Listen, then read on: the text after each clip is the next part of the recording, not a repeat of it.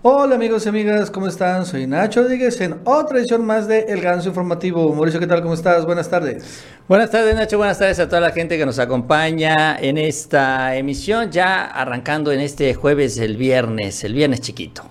Bueno, hoy tenemos un gran programa y vamos a hablar de varios temas de entrada que Estados Unidos está apretando a México, a López Obrador, el día de ayer el embajador de Estados Unidos fue a Palacio Nacional, llevó un fuerte mensaje, pero ya el presidente ha lanzado un duro contragolpe. Se va a poner muy fuerte el asunto. A nivel, eh, hablando de Lozoya, que el día de ayer fue detenido, bueno, pues ha trascendido que está ofreciendo no una, sino dos mansiones de varios millones de dólares para que salga de prisión. No aguantaron ni 24 horas ahí y ya está chillando. Por cierto, en otro caso de alto nivel, de alto octanaje, eh, se menciona que trasciende que Inés Gómez Montt ya se separó de su esposo Álvarez Puga y que eh, hay una competencia a ver quién entrega a quién para librar la cárcel. Ojo con el dato. Por cierto, hablando de jueces, ha sorprendido el juez Juan Pablo Gómez Fierro porque aunque no lo crean, defendió a López Obrador en el tema del gas bienestar. Es increíble. La verdad es que la verdad vale la pena señalar. Lourdes Mendoza se ha vuelto la nueva fiscal de México, pues gracias a la foto se están deteniendo personajes. Bueno, es lo que ha empezado a burlarse las redes sociales. Por cierto, otra feminista, Frida Guerrera, a, este, pues eh, a que el día de ayer, parte de su marcha, se entró a la Fórmula 1. Bueno, pues trasciende que tiene apoyo de los gringos, ¿no? Ojo con el dato un otro actor, otro influencer, después de que Samuel García conquistó Nuevo León, ahora PRD quiere impulsar a Roberto Palazuelos como candidato a gobernador de, Quintana Roo. No, no es broma. Palazuelos, y quiere él que Luis Miguel sea parte de la campaña. ¡Wow! Por cierto, cabeza de vaca en graves problemas, la Suprema Corte le tumbó un recurso constitucional. El día de ayer los panistas se volvieron a, dividir y bueno, un gobernador Martín Orozco de Aguascalientes le dijo, señaló que Marco Cortés todavía cree que el PAN no va a ganar ni el 2024 y bueno, Mauricio, eso y más el día de hoy en el Ganso Informativo. Así es, Nacho, como siempre, mucha, mucha información en este espacio. Les invitamos que nos acompañen durante los siguientes minutos en esta emisión. También, si les gusta este video, así va a ser, yo estoy seguro. Les invito a que se suscriban a este canal. Y también les agradecemos mucho esas manitas para arriba. Esos likes nos ayudan mucho en estas redes sociales. Bueno, vamos al tema, Mauricio. Y fíjate que hoy bueno, en los próximos días va a ser, eh, estamos creo que México, yo me acuerdo cuando Brasil tuvo un momento estelar internacional, ¿te acuerdas cuando fue los Juegos Olímpicos y el Mundial? ¿O fue primero el Mundial los Juegos Olímpicos? No, primero fueron los Juegos Olímpicos, después el Mundial, ¿no? Eh, sí, así es. Estaba Lula, no, no, estaba ya Dilma Rousseff. ¿Y te acuerdas que vivió un momento Brasil estelar internacional? Fue Rápidos y Furioso, ¿no? Que fue Brasil. Sí. Y la verdad es que todo el mundo empezó a hablar de Brasil, literal, en todo el mundo. Y bueno, ya después, ahorita, al contrario, ¿no? Brasil no quiere nada con ellos. Bueno, pues, pues Mauricio, en México ha empezado a tener este momento estelar también, vale la pena señalarlo. Por ejemplo, esta semana es la Fórmula 1, el Gran Premio de México. Y la verdad, pues ayer, ¿no? Es, fue espectacular lo que hicieron en el Reforma. Es algo que creo que no se ha hecho en otro país. 100 mil espectadores llenaron la Avenida Reforma precisamente para ver al Checo Pérez. Y bueno, ahorita va a estar en la en el Gran Prix, en el Gran Premio de México, y pues no dudo que va a superar al de Austin, que fue impresionante, pero honestamente si ahorita no hay boletos para entrar a la, Fórmula 1, la están vendiendo insólitamente caros. Pero fíjate que al mismo tiempo, Mauricio, en los próximos días va a haber, va a sacar, este, van a lanzar un videojuego triple A y que es uno basado también en carreras, que va a vender millones de copias y está basado curiosamente en México. Y, en gran medida eh, eh, este, eh, impulsa la cultura mexicana que se llama Forza Horizon o Horizonte, Horizon 5. Y la verdad es que esto, veo aquí algunas imágenes, por ejemplo, es en una catedral de Guanajuato. Es un juego que también, según esto, es el más avanzado gráficamente hasta el momento, superando incluso los PlayStation 5. Ese también es un mural creado ex profeso para el juego, o no sé si realmente esté ahí. Incluso también es un juego que, bueno, lleva por las ruinas, por la playa de Baja California, por Tulum, por Guanajuato, por una serie de iconos Incluso en este juego hay, Mauricio, una aventura para rescatar el bochito, por increíble que parezca, ¿no? Un bocho ahí en el, este juego AAA, donde están, bueno, supercoches como el McLaren Fórmula 1 y todos estos. Bueno, pues aparte, aparece el bochito. Y así, entonces como que también Mauricio México está entrando en un momento estelar, igual como sucedió con Brasil hace que como 10 años, ¿no? Que fue el Mundial. Sí, pues se van sumando, ¿no? Estos eventos eh, uno tras otro que van, eh, pues, eh, capitalizando la imagen, porque qué es lo que, pues, se ha mencionado, lo ha mencionado también el presidente López Obrador, que la imagen de México ante el mundo está cambiando. México, en general, siempre tenemos o hemos tenido una imagen de un país de grandes fiestas, de los mariachis, del tequila, que llevamos el ambiente también a los eventos internacionales en donde hay mexicanos saben que siempre hay un buen ambiente.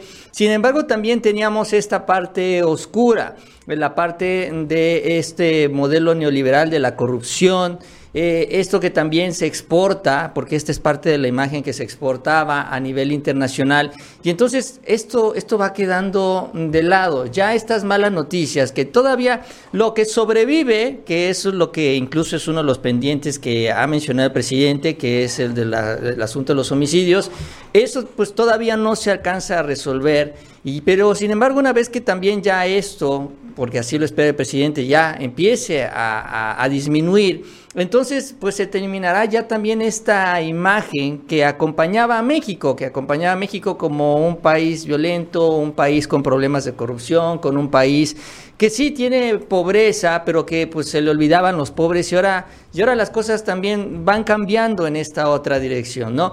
Todo suma, todo suma y todo resta. Y entonces, ahora que se atienden ya estos puntos negativos, pues se puede capitalizar, ¿no? Sobre todo con mayor importancia lo que es esta imagen de México en el plano internacional y también queda claro que no se necesitan realmente tener oficinas como estas que tenían ProMéxico por todos lados del mundo que nos salían muy caras, sino lo que se necesita es una buena estrategia de posicionamiento y se puede hacer con todos estos tipos de elementos eh, y bueno, pues vamos a ver qué más, qué más vienen. Y, esto es importante porque va creciendo la imagen de México en el extranjero, llega más turismo, llega capital, en fin, es, es eh, buenas noticias pues en general. Sí, ya no se habla de México la capital del narco, porque con los neoliberales, ¿qué es lo que salían? Las narcoseries, ¿no? El Chapo, narcos, etcétera. Y bueno, o sea, eso es lo que se mencionaba, muertos corrupción, ladrones, pillos, ¿no? Esa, con el neoliberalismo así nos veían, como unos ladrones y en el mejor momento como unos huevones, si, si nos iba bien. Pero ahora salen ese tipo de cosas y bueno, lo cierto es que a pesar que López Obrador, digo, y no es un logro de la 4T, obviamente estos juegos se preparan mucho antes, mucho antes atrás. No, no fue, pero sí es como que una inercia positiva, que además, bueno, pues va cayendo muy bien porque ya, ya México, ya esta, esta imagen de delincuencia, de corruptos, pues se va cada vez dejando un poco más para atrás, ¿no? Lo cual creo que es muy bueno y honestamente después de este videojuego no dudo que allá en Guanajuato el turismo va a crecer, Guanajuato es un estado panista, pero la verdad es que es una ciudad muy bella, sin duda van a querer ver, obviamente, los que jueguen esto. Yo, yo me preguntaba, estaba viendo estas películas de eh, esta de El Tesoro, ¿no? Como donde apelan a la historia de los Estados Unidos. Se me fue el nombre de Nicolas Cage. ¿Cómo se fue este? Sí, sí, las ubicas, ¿no? El tesoro... El Tesoro Nacional, ¿no? Tesoro Nacional. Sí, ¿no? Entonces, donde la historia se basa, eh, la historia de la película, en partes de la historia de los Estados Unidos, dije, bueno, ¿por qué no contratan a la producción y hacen uno con la historia de México. ¿Te imaginas la proyección internacional que hiciera una película así de Hollywood, con esos valores de producción, con todo lo que le meten, con los actores que son conocidos a nivel internacional, y que se hable de la historia de México, que vayan a las ruinas aquí de nuestro país, que vayan a los lugares históricos de la independencia, de la revolución, todo esto, ¿no? Y que sí, entiendo que algunas cosas las modifican, no son precisamente documentales históricos, eso es un entretenimiento, pero dije, bueno, esa sería una gran proyección para el país y sobre todo mucha gente estaría interesada en visitar también los lugares históricos que aparecen en la película. Ese tipo de cosas, digo, son yo creo las que se necesitan, ahí sí se invierte el dinero, también eh, se tienen grandes resultados y va subiendo la imagen finalmente de nuestro país. Sí, pues un poco como la de entrada, ves que ahorita con el Día de Muertos hubo dos cosas, ¿no? Finalmente que el James Bond, ¿no? En una película Spectre, eh, pagó en aquel momento el gobierno de Mancera una millonada porque el guion original era que eh, iban a arrancar, ¿no? Eh, James Bond persiguiendo un narco aquí en México, un narco mexicano, y dijeron, no, no, no, espérame tantito. Mejor que sea aquí en México, en el Zócalo, sea el desfile de muertos y estés persiguiendo un narco o un terrorista, ¿no? Árabe, una cosa así. Entonces, ahí cambió un poco esto, pagó una millonada, pero lo cierto es que honestamente fue un dinero bien invertido.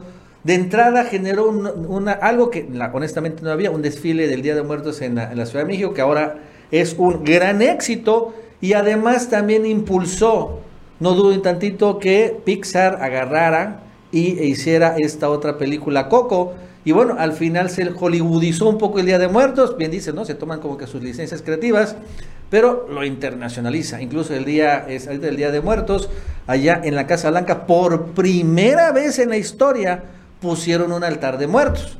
Eso nunca había pasado. Y tiene mucho que ver por esta hollywoodización de las cosas, ¿no? Pero bueno, todavía sigue siendo Estados Unidos obviamente un centro muy importante de influencia internacional y bueno, el Día de Muertos se ha vuelto ya algo, pues una fiesta ya internacional, la verdad. Entonces, bueno, hoy aparece este videojuego, Mauricio. Mira, ahí está ese altar de muertos de, de, sí, de, la, Casa, Blanca. Les faltaron nada más las fotos de los muertitos, porque pues yo creo que no les avisaron bien o, de plano no quisieron meterse en, detalles. Pero es un buen primer esfuerzo. Ah, sí, claro. Es un buen primer esfuerzo. Sí, eh, eh, llama la atención, pues, que en, en, la Casa Blanca, en la Casa del Gobierno de los Estados Unidos, hay un altar de muertos, una tradición mexicana. Sí, o sea, es un súper buen primer esfuerzo. Y bueno, sale también en este momento este videojuego. Y entonces sí está entrando México en un momento estelar, ¿no? Es, interesante cómo se están dando estas cosas. Pero bueno, antes de seguir, le recordamos que se suscriban, denle like, Mauricio. Y fíjate que vamos a empezar a hacer, Mauricio, creo que una, una, un change.org, firmas, en fin, para sacar a Hertz Manero, Mauricio, fiscal que no sirve para nada, es un burro y vamos a llamar, Mauricio, a Lourdes Mendoza Lady Channel como nueva fiscal. Porque según los chayoteros, gracias a Lourdes Mendoza, esta chayotera es que está en la cárcel Lozoya. Y mira, Mauricio, es que es, es, es increíble lo, lo que están diciendo. O sea, este... Sí, ellos, ahora ellos se quieren colgar la medalla, ¿no? Pero no ellos, Lourdes Mendoza, ¿no? Bueno, los chayoteros, pues. Vamos, a ver, los chayoteros. vamos a ver algunos, a ver. Mira, Marieto, que es un de lo peor. Piensan que las redes sociales no sirven para denunciar. Hoy Lozoya va a dormir en la cárcel y eso gracias a Lourdes Mendoza que le tomó las fotos. ¡Ah, eso chingada madre, Lourdes Mendoza! ¿No? Este, aquí, obviamente, ayer la están Igual Pascal Beltrán del Río de Excelsior. Para quien dude la importancia del periodismo libre, la foto que valientemente tomó Lourdes Mendoza a Emilio Lozoya hizo que el caso diera un vuelco. ¡Ah, Lourdes Mendoza, huevo! Magú, que también es un eh, cartonista muy bueno, pero muy de derecha, solo hay que remandar que Lozoya entró a la cárcel por la denuncia de una periodista, Lourdes Mendoza, no porque el gobierno de la 4T hubiera querido hacer justicia. ¡Qué huevo, coño! ¿No? Este, aquí, eh, Fernando Belaunzarán Ah, le, dice que, bueno, Lourdes Mendoza y también Ricardo Anaya, que hizo pedazos sus acusaciones. Sí, claro, y Anaya también, pero bueno, Lourdes Mendoza es la buena, ¿no? Hasta eh, Simón, bueno, Simón Libby también dijo que Lourdes Mendoza, aunque, bueno, ahí se pone Santiago Neto, lo cual sí estoy de acuerdo. El Vampipe, reconocimiento a Lourdes Mendoza por haber logrado que la troquita de la justicia de México se apretara un poco más. Y así, Mauricio, la chayotecracia hoy está destapando a Lourdes Mendoza como fiscal. La vez que, Mauricio, yo nada más pongo una foto. Si va a ser de fotos, esta foto, ¿estás de acuerdo que debería dar Peña Nieto a la cárcel, no? Sí, no, la verdad es que. Para fotos así chingonas, esta es más, más fregona que la de los hoyos. Sí, no, hay muchas más. E, es que el, eh, para ellos, em, el hecho de que Lozoya esté detenido es es una bocanada de aire fresco. ¿Por qué? Porque ellos sienten que ahora con Lozoya tras las rejas, entonces ya Lozoya ya no va a tener oportunidad de cantar, ya no va a, soltar toda la sopa. Están muy preocupados por las evidencias que tiene Lozoya. Se ha trascendido y ha trascendido en este año, más de un año de, investigaciones, que Lozoya tiene una serie de videos que tiene comprometidas a muchas personas. Eh, la falta de estos videos que no los ha entregado, pues es también pues parte del problema que está enfrentando Lozoya, o sea, como que se guardó mucho material de acuerdo a lo que se ha dado a conocer. Eh, o a estos trascendidos, nada más hay realmente un video que es el que conocemos todos, donde se está entregando esta cantidad de dinero, estos billetes, eh, que, que reflejan que sí, que Lozoya pagaba un soborno. O sea, ok, que no era el dinero de Odebrecht, que el dinero de Odebrecht se lo guardó, ok, perfecto. Pero el caso es que Lozoya tenía ahí una caja fuerte llena de billetes y estos billetes se los entregaba a operadores políticos del PAN. O sea, es que eso no lo podemos tampoco obviar. Ahí está, ahí sí cuando menos hay un solo video. Ahora dicen que hay muchos más. Entonces, eh, para ellos el hecho de que Lozoya esté tras las rejas, el hecho de que esté desprestigiado ya el testigo, pues sienten que con este testimonio pues ya se acabó el problema para ellos, incluso los posicionamientos de ayer, por ejemplo, Marco Cortés dijo, ay, qué bueno que Lozoya está detenido, ya no va a poder andar realizando acusaciones falsas, y así varios, ya no va a andar acusando. Lourdes Mendoza también dijo, es que hizo todas una serie de acusaciones sin pruebas, etcétera, etcétera, etcétera. O sea, ya ellos felices porque ya a él lo encerraron. Si hay una persona a la que quieren que encierre la cuarta transformación, es a Emilio Lozoya, porque para la oposición el único corrupto en el sexenio anterior fue Emilio Lozoya, él solito y nada más. Pero es que es el de Mendoza, ¿no? Este, ese tipo de cosas que le están haciendo, honestamente. ¿Sabes por qué, Mauricio? Y, además... ¿por qué, por, qué, ¿Por qué está en la cárcel Lozoya? Por la foto de Lourdes Mendoza, bueno, eso generó indignación. Pero para fotos de indignación, Mauricio, pues hay un montón, ¿estás de acuerdo, no? Sí, Digo, para, para eventos que indignan a la gente hay un chingo. La razón. Ya Borolas ya estaría en la cárcel desde cuándo, ¿no? Sí, claro. La razón por la cual está en la cárcel Ozoya es porque tenía dos millones de euros escondidos allí. Y esto no lo había reportado, lo encontró, no, no, lo dudo, Santiago Nieto. Y entonces ahí salió la prueba de que estaba planeando su fuga, su ida. Que tal vez se iba a empezar a disparar después de lo de la foto, sí, tal vez. Pero ya estaba él preparando su ida. Esa es la razón. Los dos millones de euros que tenía dinero de Odebrecht, además, escondidos en una cuenta secreta. No la foto, hazme el favor. Bueno, Mauricio, hablando de los Soya, también vale la pena señalar que no lleva ni 24 horas detenido y ya está dándolas, ¿no? Ya está llorando.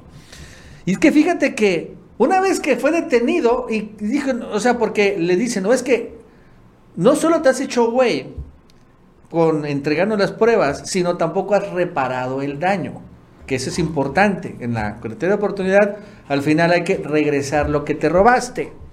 Y Lozoya se había hecho güey, o también, obviamente, ¿no? No solo con las pruebas, sino con esto.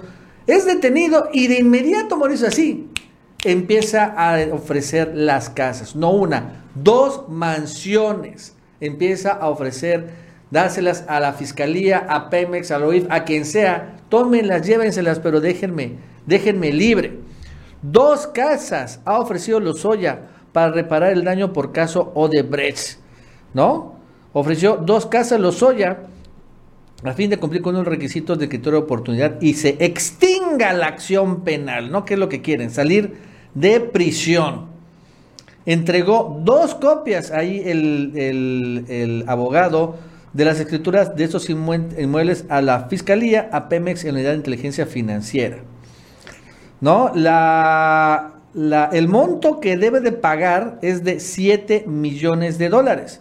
El abogado de Emilio Lozoya reveló que todavía se tendrían que realizar avalúos de estos inmuebles. Sin embargo, aseguró que eran de un valor alto y que superarían el monto señalado por las autoridades de 7 millones de dólares. Sin embargo, dijo Pemex, no, brother, tu perjuicio es irreparable, ¿no? Pero es interesante cómo Mauricio, o sea, ya estaba a punto ahora sí de ir al reclusorio y ahí sí Lozoya dijo, entregue todo.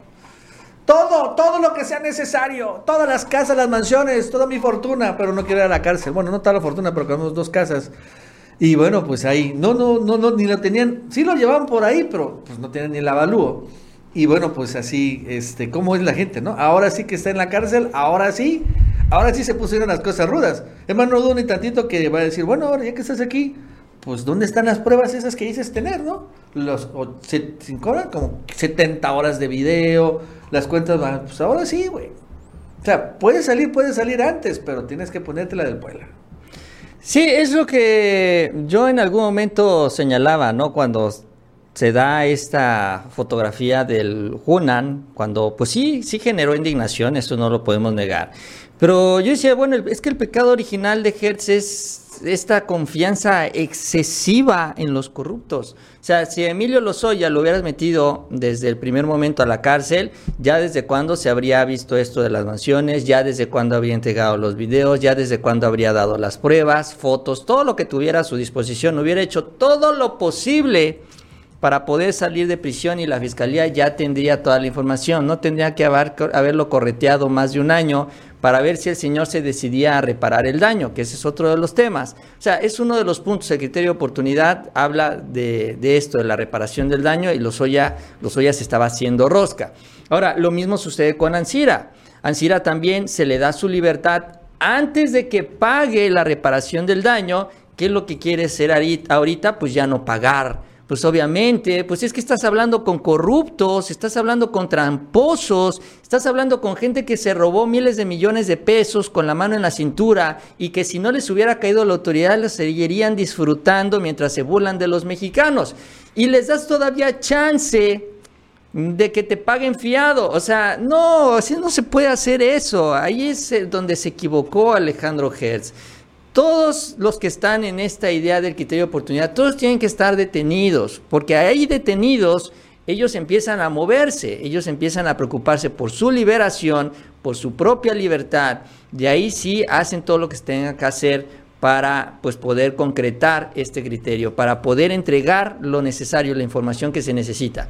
Ahora vamos a ver, además de la casa, qué es lo que ofrece Lozoya, y vamos a ver cómo aterriza esto con las otras investigaciones. Y vamos a ver qué es lo que termina sucediendo con Alonso Ancira, porque insisto, ya el primer pago se vence a finales de este mes de noviembre. Y todo indica que tiene la intención de no pagar, lo cual también vendría siendo pues no sé si decir otro ridículo, pero ahora si no se da este pago, pues obviamente se girará la orden de aprehensión, tendrán que ir por él Estados Unidos, él tiene ya un proceso legal que está iniciando para defenderse y vamos a ver si lo van a poder detener. Digo, no fue tan fácil la primera vez, yo creo que ya hasta el señor aprendió, vamos a ver en esta segunda si es que el señor decide no pagar. Bueno, antes de seguir, le recordamos que se suscriban, denle like, Mauricio. Vamos rápidamente pues, a otro tema, el tema principal. Fíjate que los gringos, después de una especie de luna de miel que tuvieron con México y después de las reuniones en el G20 y en la COP26, en donde, bueno, lo cierto es que México, pues no se comprometió mucho, ¿no? O sea, tomó un poco México la misma actitud que tomó China y Rusia en ambas reuniones, o sea, el presidente de entrada no fue, como no fue el presidente chino Xi Jinping ni el presidente ruso Vladimir Putin. Pues los gringos hoy, bueno, ayer dispararon y se fueron con todo contra la reforma energética. Y todo esto arranca con un tuit muy fuerte del embajador de Estados Unidos en México, Ken Salazar, que estuvo pues recientemente aquí por, por Tabasco. Sostuve hoy importantes reuniones con el gobierno de México para hablar sobre la reforma energética. Quiero aprender más sobre el ímpetu de esta reforma constitucional expresé serias preocupaciones de Estados Unidos. Ojo, nos comprometimos a continuar el diálogo sobre este crítico asunto los próximos días. O sea, ya los gringos, ahora sí de manera formal, oficial y abierta, se entrometen en, la, en México, ¿no? Finalmente en una legislación interna. No solo eso, también sube algunas fotos que en Salazar, por ejemplo, como se reúne con el secretario de Finanzas, bueno, de, Hacienda, Rogelio Ramírez de la O, y compañías de estadounidenses de la American Chamber de México para explorar oportunidades también del corredor interoceánico Istmo, pero uno tampoco, tampoco no dudo que se estén hablando obviamente de la reforma eléctrica. O sea, ya de una manera clara y evidente una intromisión oficial incluso del gobierno. No solo eso, también ayer Mauricio varios legisladores de Estados Unidos, congresistas, ¿no? Diputados, congresistas, que son así medio X, pero bueno, 40 la mandaron una carta a Biden en donde le piden frenar la reforma eléctrica de López Obrador, ¿no? Instamos, señalan los legisladores gringos, a que redoble sus esfuerzos para presionar a las autoridades mexicanas, como sucedió con Ken Salazar, para que detenga las acciones discriminatorias, o sea, al final que se les siga dando. Discriminatorias para ellos dicen es este tema de, que le regresen los, los contratos leoninos y brinden a las empresas estadounidenses que operan o comercian con México un campo de juego nivelado. Entonces, presionan, ¿no? 40 congresistas estadounidenses y después va Ken Salazar a hablar sobre este tema. Es una verdadera intromisión por primera vez que veo, incluso del gobierno Joe Biden, este, hablando sobre este tema que únicamente le compete a los mexicanos. Ojo con el dato, la verdad es que pues ya, ya se están metiendo los gringos al tema. Sí, incluso Ken estuvo en Palacio Nacional, Nacho. Allí es donde tuvo estas reuniones. Se reunió con Rocío Nale. Rocío Nale tuiteó también, a ver si lo rastreas, lo que habló con el propio Ken Salazar. Eh, y acuérdate, Nacho, que esta visita está precedida por este estudio del Departamento de Energía de los Estados Unidos, que también se filtró hace unos días, en donde señala este estudio, bueno, dicen en el estudio, que los contaminantes en nuestro país, las emisiones contaminantes subirían en un 65% si se aprueba la reforma energética o la reforma eléctrica del presidente López Obrador. O sea que se viene el apocalipsis, pues, en pocas palabras. Entonces, eh, sí, hay un activismo cada vez más intenso de la Casa Blanca en ese sentido, con Ken Salazar también aquí en México, desde Washington también con estos documentos, la carta y el estudio del Departamento de Energía. Y lo que se va evidenciando también, porque lo que va saliendo a la luz finalmente son los vínculos de estas empresas con los políticos de los Estados Unidos. Por ejemplo, en el caso del Departamento de Energía, con esta secretaria mm, de Energía, se me fue el nombre, la verdad es que no lo recuerdo, pero sí eh, lo que se dio a conocer, por ejemplo, es que ella, ella fue gobernadora de, de Michigan, ¿no? Y ahí en esta gubernatura, cuando ella compitió en su campaña, tuvo como patrocinadores a una de las, eh, o dos de las principales empresas energéticas de Michigan, que se dedican, bueno, pues al suministro de energías y a las famosas también energías limpias, y que no solo eso, sino también estas mismas empresas compraban legisladores, como pues pagándoles sus campañas, y así es como se van metiendo.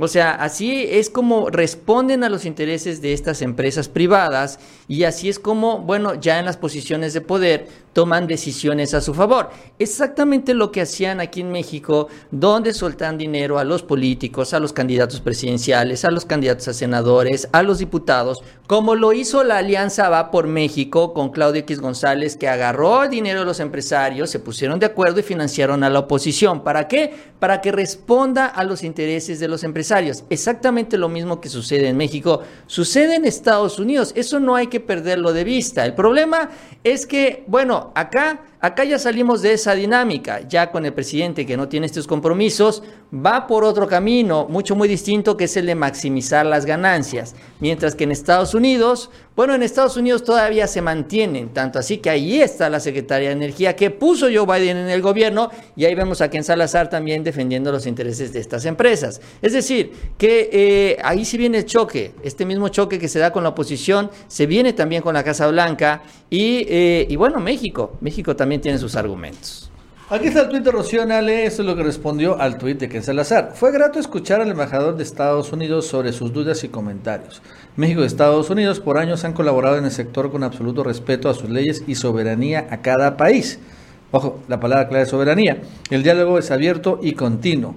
Y bueno, lo cierto es que eh, hoy López Obrador, por cierto, reveló una carta que le envió a Joe Biden sobre el tema climático pero de todos modos, recordándole finalmente cosas el de, del tema eléctrico, como por ejemplo el hecho de que este, van a instalar nuevos generadores, eh, turbinas en, los, este, en las presas, en las hidroeléctricas, y van a ser, bueno, pues más limpias. Esto, eso es lo que no quieren escuchar los gringos, ¿no? Ellos quieren los eh, generadores, pero los aerogeneradores, quieren a Iberdrola, o quieren a este, las granjas solares, no quieren la energía hidroeléctrica, a pesar que esta es mucho más barata y igual de limpia, o hasta más limpia.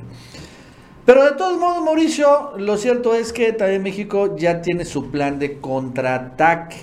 Y es que le van a aplicar allá en Estados Unidos algo similar, distinto, pero igual, ¿no? Como diría la Vilchis. Lo mismo, pero distinto. Porque en Estados Unidos ha empezado a discutirse en el Congreso estadounidense una legislación para incentivar la compra, la adquisición de vehículos eléctricos. Entonces van a dar dinero, subsidio a los gringos para comprar Teslas y todos estos. Y entonces, con esto, al final se estaría violando el TEMEC. Ojo con el dato.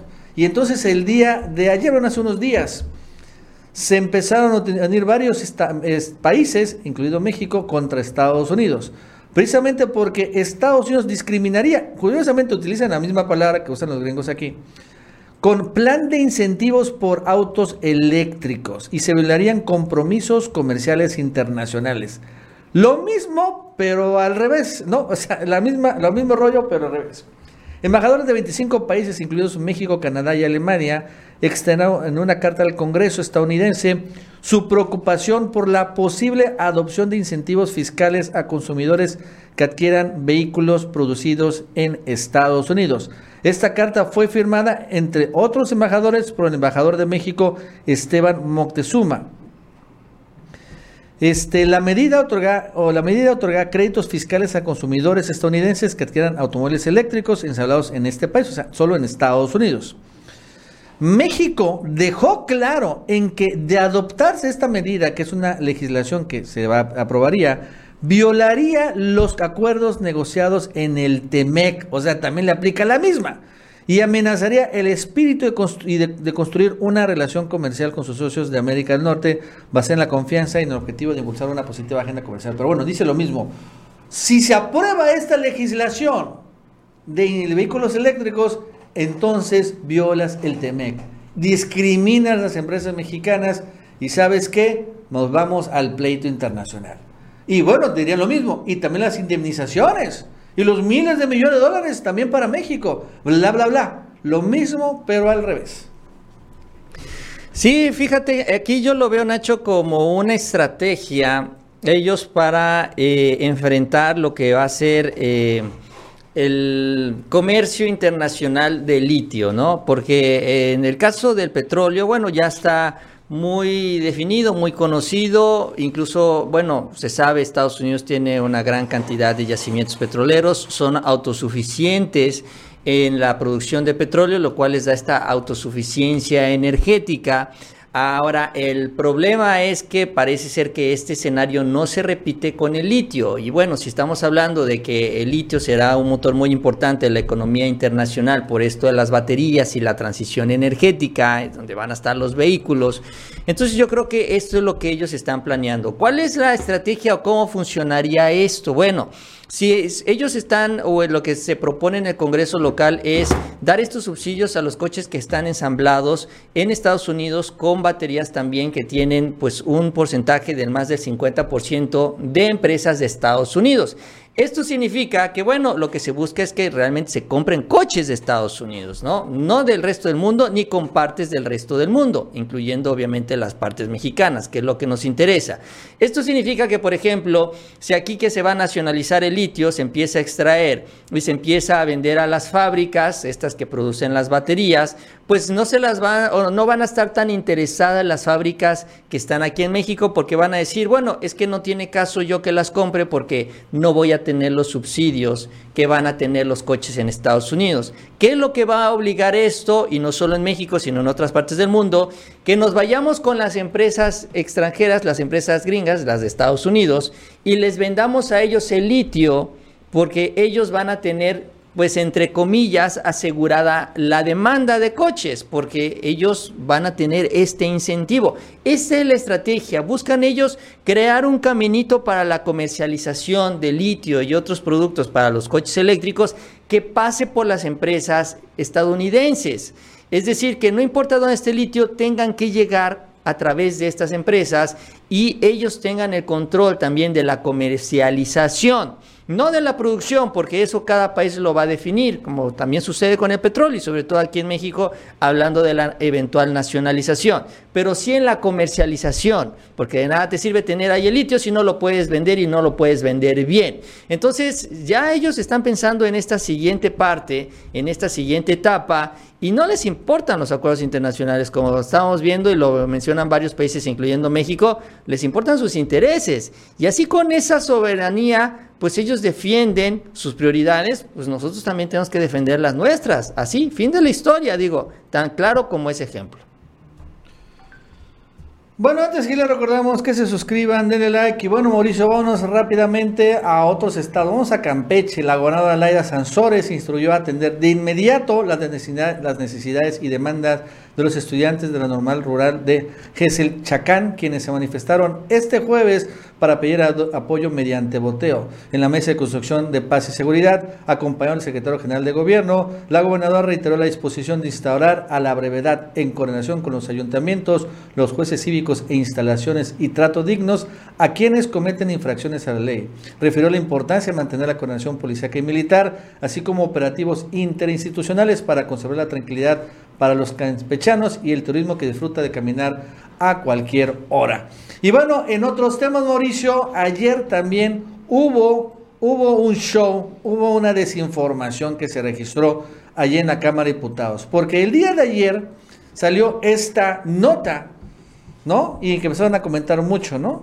Luego de plenaria de más de cuatro horas, grupos parlamentarios de Morena, Verde y PT acordaron diferir al 15 de abril de 2022 la aprobación de la reforma eléctrica.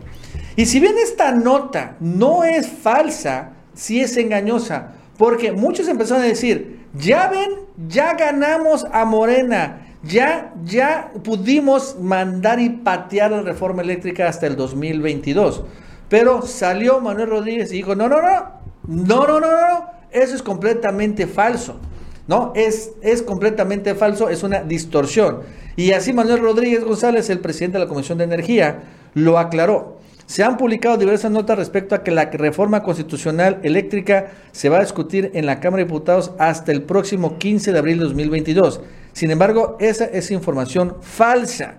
La dinámica parlamentaria mueve constantemente los tiempos y por ello es importante aclarar que la fecha antes señalada o sea, el 15 de abril del otro año, se refiere a la conclusión total del periodo integral de discusión y aprobación de la reforma eléctrica. Es decir, para el 15 de abril se estima haya concluido el proceso legislativo, el cual incluye la aprobación de la reforma eléctrica en el Congreso Federal, o sea, Cámara de Diputados y Senadores, y en 17 congresos locales. En la Cámara de Diputados, que es la Cámara de Origen, donde ahorita se encuentra la iniciativa, se discutirá en el actual periodo ordinario, el cual concluye el 15 de diciembre. O sea, que este mismo año en la Cámara de Diputados se va a votar la reforma eléctrica. Porque ya, repito, es que hoy salen los, los, los, diarios. Ya los gringos apretaron, fue en Salazar y ya patearon la reforma eléctrica hasta abril 2022. Ya no pudieron, bla, bla, bla, pero no. Lo cierto es que la ruta trazada desde el inicio fue que precisamente el 15 de diciembre, a más tardar, es más, yo creo que se va a aprobar el 14 de diciembre, honestamente, va a aprobarse la reforma eléctrica o se desecharía, pero yo creo que va por el rumbo de la aprobación el 15 de diciembre del 2021 de este año. Que quede claro porque hoy, entre ayer y hoy, hubo una gigantesca desinformación. Bueno, Nacho, yo aquí sí le voy a echar un poco la bolita a los de Morena, porque yo creo que la desinformación surge por la falta de claridad en la comunicación. ¿De dónde surge todo este tema o esta confusión? El día de ayer se dio una reunión, una plenaria entre Morena y todos sus aliados que hablaron ya de los diferentes temas. ¿Cómo van a cerrar el año en este proceso legislativo? Presupuesto, reforma, etcétera, etcétera, etcétera. Estuvieron ahí cuatro horas reunidos donde les presentaron supuestamente el, el cronograma que se tiene pensado planeado para la aprobación de esta reforma. Yo, a mí en lo personal, Nacho, yo creo que no debería de ponerse una fecha en específico. Yo creo que sí, obviamente, se tiene que dar lo más pronto posible, pero yo creo que no se debe poner una fecha porque no se debe de presionar un tema tan importante. Y la fecha es cuando se tengan los votos. Si se tienen los votos mañana, adelante, a mañana que se vote. Si se tienen los votos en dos, tres meses, pues bueno, habrá que esperar ese tiempo. Pero no se tiene que tener una fecha o un calendario así de este tipo, desde mi punto de vista. Ahora, en segundo lugar, Ayer, después de este evento, donde les presentan el cronograma, varios diputados van y hablan con los medios y se dan los trascendidos, que es donde viene esto de la famosa pospuesta, ¿no? De que se pasa para el 2022. Pero el problema también es que Ignacio Mierda, una conferencia de prensa, y medio habla de este tema, tampoco da claridad sobre el hecho y empieza a decir, Vamos a hacer una invitación a los dueños de las empresas, que es importante, ¿no? Ya no queremos voceros, ya no queremos expertos, ya no queremos periodistas ni nada de esto, queremos a los dueños, que venga el dueño de FEMSA, el Diablo Fernández aquí a hablar con nosotros y nos diga por qué tenemos que quedarnos con esta reforma energética, que venga Claudia X González, no nos dijo por su nombre, pero ellos son los dueños finalmente, ellos son los dueños de las empresas. Y así. Y en segundo lugar dijo, vamos a hacer un parlamento abierto que además vaya a los estados que se vaya a los congresos locales, en donde también ahí se discuta esta reforma energética y pues de alguna manera también se aproveche lo que se va a hacer, el trabajo territorial con la revocación de mandato para llevar esta información a donde están los mexicanos y que conozcan sobre esta reforma energética. Entonces, pues dices, esto, ¿a poco todo esto lo van a hacer en mes y medio? También es, pues no es tanto tiempo, eh, aunque él no precisó en esta conferencia de prensa sobre la aprobación, la fecha de la aprobación en la Cámara de Diputados, pues sí genera esta confusión. Yo creo que debieron haber sido más precisos. Si ya se tomó una decisión y se presentó un cronograma efectivamente el día de ayer, pues que se haga pues de cierta manera público, porque ya cuando se hace y se presente así, ya es público, porque los diputados salen y chismean por todos lados y lo empiezan a decir. ¿Qué les costaba decirnos también a nosotros cómo está la estrategia en cuanto a estos tiempos, en general, a grandes rasgos, que es seguramente lo que se presentó. No queremos todos los detalles, menos los detalles sensibles, pero sí cuando menos tener claro cómo está todo esto. Ahora, también, eh, acuérdate Nacho que en la Comisión de Energía pues tiene que elaborar un dictamen, ahí se tiene que dar una votación y de ahí este dictamen pasa al Pleno, que es otra votación. O sea, son dos votaciones que se dan en la Cámara de Diputados y dos votaciones que van a ser en la Cámara de Senadores. Entonces, eh, son muchos, muchos detalles que quedan ahí todos confusos, todos borrosos. Lo único con lo que yo sí me quedo, a reserva también de que se cambien o no estas fechas, ya veremos, es que el 15 de abril, a más tardar, estaría aprobada la reforma energética en la Cámara de Diputados en el Senado de la República y con los congresos estatales. Ojo, esto significa que yo creo que la reforma, si estaría el 15 ya de abril aprobada por los congresos locales, debería estar aprobada cuando menos unas dos semanas antes, ¿no? Por el Congreso de la Unión. O sea, yo creo que por ahí a finales de marzo, a lo mucho, ¿no? Debería estar aprobada por la Cámara de Senadores. Entonces, eh, vamos a ver. Vamos a ver qué es lo que sucede. Como dice Manuel en sus tweets, los tiempos legislativos se mueven por todos lados. Por cierto, hoy Mauricio, fíjate que sube Mario Delgado el siguiente tweet, foto. ¿Con quién crees que se reunió? Oh. Ay, ahí está. Hoy se reúne Mario Delgado con el presidente Andrés Manuel López Obrador. Digo, esto es importante porque todavía muchos dudan o niegan ¿no? la cercanía que tiene uno con el otro. Y bueno, debemos recordar que Mario Delgado es dirigente de un partido político, él no es funcionario, con el presidente de la República. Muy gratificante plática con nuestro presidente López Obrador. Me compartió sus reflexiones sobre el presupuesto para los más pobres, la reforma eléctrica y la revocación del mandato, ¿no? O sea, son las cosas, obviamente, que está impulsando Mario. Es muy, motiva muy, motivante constatar la satisfacción con los resultados y el rumbo de nuestro movimiento. Y eso es importante porque viene unos días después de que Taibos decía, a ver, ¿cuándo renuncias? Porque no entiendes a Morena y ni no sé qué tanto dice. Pero pues a ver, está con... Sí, yo sé, a ver, ponme la foto. Yo sé que en gran medida es el presidente López Obrador el que impulsa a Morena todavía actualmente, más que Mario Delgado, ¿no? Creo que eso crea, es bastante obvio y evidente. Pero no se puede negar que al final, pues Mario sigue siendo pues un representante real, verdadero, de eh, los eh, lo que quiere que Obrador él haga en Morena, ¿no? Eso creo para que quede claro.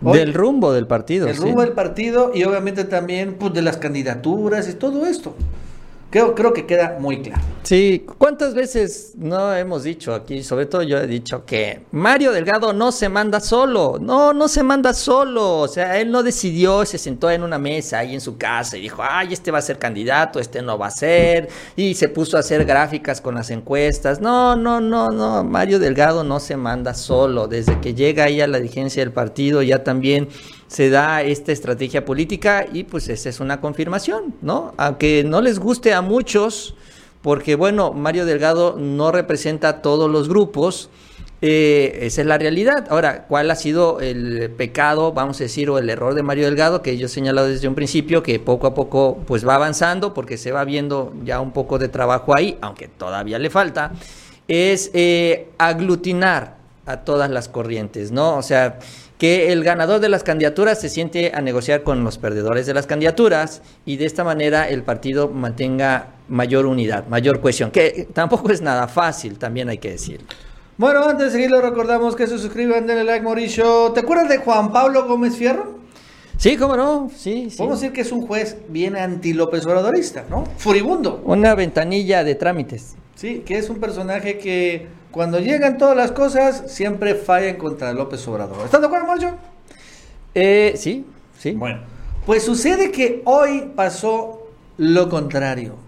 Por increíble que parezca, llegó el asunto del gas bienestar a las manos de Juan Pablo Gómez Fierro. Otra vez llegaron las empresas gaseras, porque debo recordar que López Obrador, antes de lanzar el gas bienestar, sacó un, especie, un decreto, ¿no? Donde es un plan de emergencia donde impuso un límite de precios, ¿te acuerdas? Sí. Al gas que iba a imponer el gobierno federal. Entonces las gaseras se fueron a quejar con Juan Pablo Gómez Fierro que esto era anticompetitivo y contrario a lo que la lógica supondría de que les iba a dar el amparo, pues Mauricio sucedió lo contrario. Hoy Juan Pablo Gómez Fierro le da luz verde a la política de AMLO para frenar el aumento del precio del gas, o sea, limitar el precio del gas LP. Juan Pablo Gómez Fierro rechazó frenar las medidas de emergencia que puso en marcha el gobierno de Andrés Manuel para que no aumente de manera injustificada el gas LP. ¡Wow! Esta es la primera vez. O sea que falló en contra de las empresas petrolíferos Enerpres, Gas del Atlántico, Regio Gas, del Norte de Tamaulipas, Extragas, Central Gas y bueno, otras más. Se quedaron, perdieron el amparo y al final le dio la razón de que es importante, fíjate Juan Pablo Gómez Fierro, por la cuestión social. Es la primera vez que, que, que veo esto. Este dice, este juzgador considera preliminarmente que esas actuaciones sí persiguen una finalidad de interés social y orden público, dice Juan Pablo Gómez Fierro. Dices, ¿qué está pasando, Mauricio? No entiendo que este personaje, juez pagado por Claudio González, ahora falla en contra de las gaseras privadas y a, de, protege a López Obrador. Y bueno, finalmente le da viabilidad no solo a esto, sino a Gas Bienestar, que es, sigue siendo una empresa que pues sigue rompiendo moldes allá ahorita en la Ciudad de México. Yo creo que ya eran muchas, ¿no? Y no muchas ante la opinión pública, que pues ya lo tenemos bien marcado y ahí le tenemos lo tenemos bien vigiladito, pero yo creo que ya más bien son muchas al interior del Poder Judicial de la Federación Nacho, porque todos todos prácticamente los fallos, todos estos amparos, todas estas decisiones, todo se le ha caído en la segunda instancia. Los tribunales colegiados, por ejemplo, esta reforma a la ley de hidrocarburos, que también se aprobó por el Congreso y también pasó por ahí, también dio una suspensión general, también ya se cayó en una segunda instancia. ¿Por qué no se ha aplicado? Porque entregaron tantos amparos que ahora se le tiene que dar trámite a todos ellos y cuando caiga el último amparo, ahí entrará en vigor ya la ley de hidrocarburos. Pero ¿qué es lo que hizo? Pues nada más retrasar algo con una decisión, una decisión que no estaba basada en nuestro marco legal y además entregando amparos colectivos cuando también eso es imposible, no se puede dar. Es increíble que ahí los jueces ni siquiera respeten la ley que dicen ellos que respetan, ¿no? que están ahí justamente para cuidar. Y a esto súmale todo lo demás. Realmente sí ha sido muy lamentable el actuar de estos jueces, en particular de este señor Juan Pablo Gómez Fierro, que se ha evidenciado en las instancias posteriores, ¿no? O sea, no le dan la razón, incluso se mencionó si esto eventualmente podía ser un objeto de sanción. Saldívar no quiso meterse ya en Honduras, pero pues yo creo que ya también ya está empezando a sentir esto, ¿no? O sea, el hecho de que, oye, Juan Pablo, ya también no empieces a dar este tipo de fallos y te los vamos a tirar en una segunda instancia, el que quedas mal eres tú, tú como juzgador, porque te tenemos que corregir la plana una y otra vez. Entonces, yo creo que eventualmente por ahí ya también está empezando ya a valorar las cosas como realmente se tienen que valorar. No precisamente ayudar a la cuarta transformación, pero sí valorar el Estado de Derecho, porque lo que se propone está enmarcado en la ley. El presidente es muy cuidadoso de la ley. Y bueno, es increíble que los jueces no, no, se, no se ocupen en vigilarla. Y bueno, hablando Mauricio de eh, leyes de juzgadores, fíjate que el día de ayer la Suprema Corte le dio un fuerte revés a cabeza de vaca, ¿no? Y es que hace unos días, semanas, ya meses, cabeza de vaca metió una controversia constitucional este, para defenderse, se ha metido un montón de recursos legales cabeza de vaca, esa ha sido su estrategia y que le ha funcionado. Bueno, uno de estos recursos, esta controversia constitucional, el día de ayer se echó para abajo y bueno, al final desecha la Suprema Corte la controversia que eh, defendía a cabeza de vaca. Todavía no puede ser aprendido porque aunque ustedes no lo crean, la Corte no se ha pronunciado sobre si está o no desaforado cabeza de vaca. ¿Se acuerdan que eso tiene un buen rato ahí? Y con una perversidad infinita la Corte no lo ha movido. Bueno, pero de todos modos, cabeza de vaca seguía imponiendo, interponiendo varios amparos y entre ellos también puso esta contraria constitucional para defenderse o blindarse, porque se defienden con varias, varias cosas, y bueno, esta se cae, es la última, así que únicamente realmente falta la, que la Corte se pronuncie porque efectivamente le han quitado el fuero a cabeza de vaca y en ese momento se ejecute la orden de aprehensión. Eso es lo único que falta, pero no lo ha hecho todavía la Corte por esta perversidad infinita que todavía tiene el Poder Judicial podrido, pero bueno, ahí poco a poco va caminando, ¿no? Cuando menos este, hablamos de estos temas porque antes ni se hablaban de eso. Sí, es importante que esto se resuelva, Nacho, porque pues va a llegar ya un, un punto final eh, al fuero de cabeza de vaca, con o sin decisión de la Corte, ya él termina en el mes de octubre.